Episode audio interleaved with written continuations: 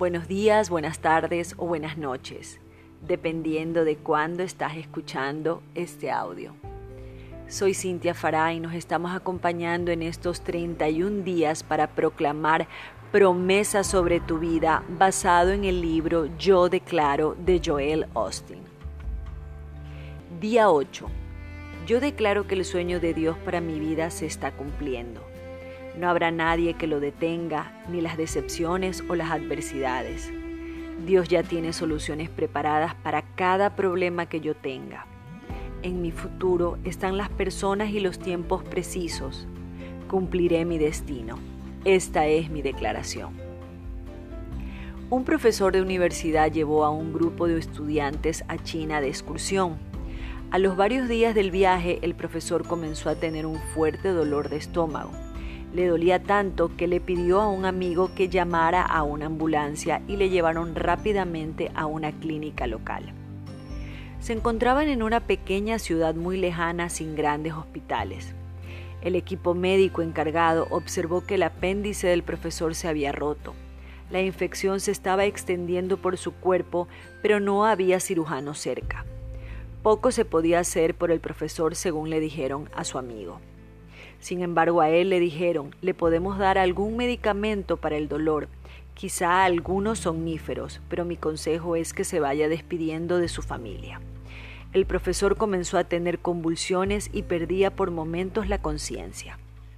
Sin embargo, en los Estados Unidos, donde el padre del profesor vive, comenzó a sentir una carga increíble por su hijo, muchos pensamientos de preocupación como si algo le estuviera sucediendo, y empezó a orar y pedir oraciones por su hijo.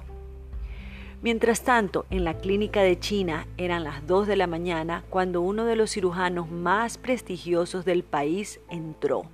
El mismo cirujano que viaja con el presidente de los Estados Unidos cuando visita China. El equipo médico se sorprendió al verle. Él dijo, estoy aquí para cuidar del americano. El cirujano chino salvó la vida del profesor con una intervención. Al día siguiente el cirujano le dijo al convaleciente profesor, ¿quiénes eran esos dos hombres que envió a mi oficina ayer? El profesor le dijo, yo no le envié a nadie, no conozco a nadie aquí en China, solo llevo aquí un par de días. El cirujano le dijo, es extraño, porque dos hombres entraron vestidos con unos trajes muy buenos, parecían oficiales del gobierno, dijo el cirujano, y dijeron que usted era una persona muy importante y que yo tenía que estar aquí en mitad de la noche para operarle. Dios sabe cómo hacer que todo salga bien, incluso a 7.000 kilómetros de distancia. Dios tenía personas orando, por eso usted puede vivir en paz. Dios tiene todo, todo en absoluto control. Él conoce el fin desde el principio.